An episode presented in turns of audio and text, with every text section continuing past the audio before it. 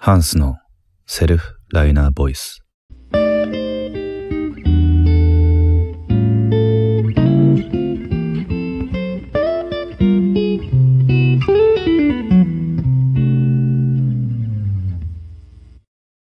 続いて、ミッドナイトインカフェ。はい。えーちなみに、もうバーじゃないんだな。カフェなんだなっていうとあころから私は、大人のバーの感じももちろん、なんて言うんでしょう、色気があっていいなと思ってたんですけど、あ。はいなんかちょっと若い感じが漂ってくるえ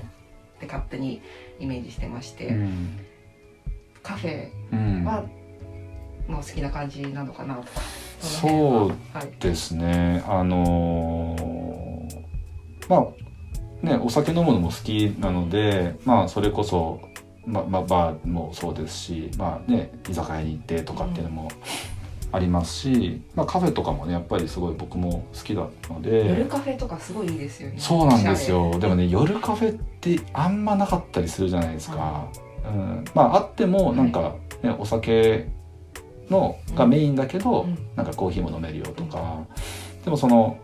実はこれあるいっぱいあるのかもしれないですけれどなんか夜にフラッと行った本当になんかこう本当にカフェうん。がなんかこういうイメージのとこで家の近くにあったらいいのになっていう妄想の曲ですねこれは。あ、そうなんですね。はい。なんか私事で恐縮なんですけどやっぱりこう、大学出てきて東京に出てきて、はい。青山あたりの,、うん。あの夜のカフェにはい。兄に連れてってもらったんです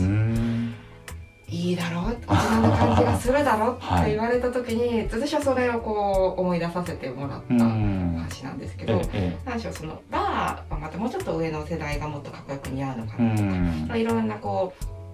うものをこう連想させていただいたんですけど、うん、なんかカフェうん。のその夜の感じ。うん。いろんなこうなんで生き方だったり世界の中でちょっとそのカジュアルな感じの雰囲気が漂ってるなと思ってましたね、うん。ええだからこう勝手になんか20代前半ぐらいの イメージかなとか。はい。なんかこ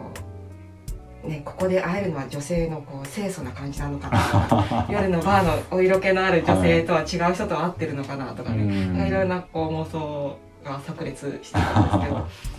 うん、どんな感じだったのかなと思って今日最初にね、あの伺ったんですけど夜いいですよね。そうですね。なんかこうまあカフェでもなんかどっちかっていうとオープンカフェに近いイメージというか、なんかこうまあそれも僕はやっぱり海外に行った経験とかのその時の感じたこう雰囲気というか匂いみたいなものがやっぱすごい残ってたんですけれどまあいろいろこう旅行行くとやっぱり夜とかってこう街に繰り出したりするじゃないですか。で、まあ、印象的だったのは、まあ、トルコですね。トルコのイスタンブールとあとカッパドキアとかも行きましたし、まあいろいろこう観光地に近いとこも行ったんですけど結構ですね僕あの海外に行くと現地の人と特に働いてる人とすごい仲良くなることが多くてですね。馴染むんですか？そうですね。家に招待してもらったりとか旅先で。旅先で。っていうのがすごい多か特に多かった国なんあの国というか、まあ、その旅行旅行だったんですけど、でまさにそのいいろんな観光客の人が来てて多分いろんな国からいろんな思いでその夜そのイスタンブールのイスタンブールの街にこうみんながこう楽しそうに語らったりとか飲んだりとかしてるんですけどなんかすごく自然に日本だとなんかこう、ね、例えば店員さんは持ってきて配膳して終わりとかっていう感じなんですけどやっぱりこうちょっと距離が違ったりするじゃないですか。で、ね、日本から来たの？とか、あのいつどのぐらいここで働いてんの？って逆に僕が返したりとか、はい。みたいなそういうコミュニケーションをする雰囲気とかがすごくこうなんていうんですかねあったかくもあり落ち着く感じもありなんかちょっと幻想的な、あのねあの異国の地でというか幻想的な感じもありなんかそういうそのなんだろうなだからやっぱりこううーん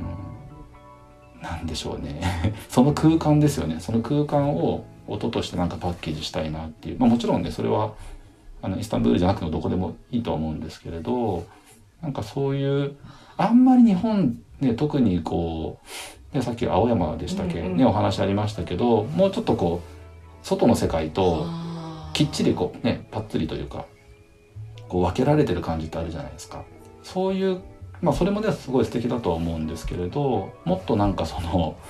自然に人がこう知らない人同士でも触れ合ったりするようなうん。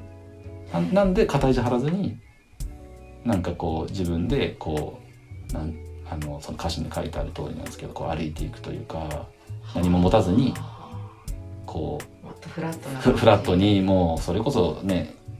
あのジーパンに T シャツ1枚でフラットちょっとだけ、まあ、女性だったらお化粧してとかぐらいのちょっと行ってくるちょっと行ってくるみたいななフラッと行くみたいな。でもおしゃれな夜のそうですね。うん。でもしかするとまあそこにあの誰かが来てるかもしれないなっていう、まあ、そういうのもあったりするじゃないですか、はい。うん、今日いるかなみたいな。いいですね。なんか偶発的な話だったりとか、ねでも本当にうんその今のイスタンブールのお話で、はいその旅の醍醐味をまさに体感されてきたんだなと思って、その現地の人とのコミュニケーションが私はすごく大事だと思っているので、うんうんそこの人たちが何を食べてどんな会話をして、うん。どんな風にこうコミュニケーションを取ってるのか、はい。でそこに招かれるってうんいう経験ってそれこそ留学わざわざして手続きして日本ではこう、うんいろんなこう、安全性を確認して確認していかなきゃいけない はい。中ええでそれがフラットできたりすうるのも、ん。ハンさんの魅力なのかなっては思ったんですよね。なんかこう聞けば聞くほどこい、うん。うなんていうのかな。そのなんでしょうね。受け入れてもらえるなんか空気感がうん。あるのかなとか、自分でも壁がないのかなとか、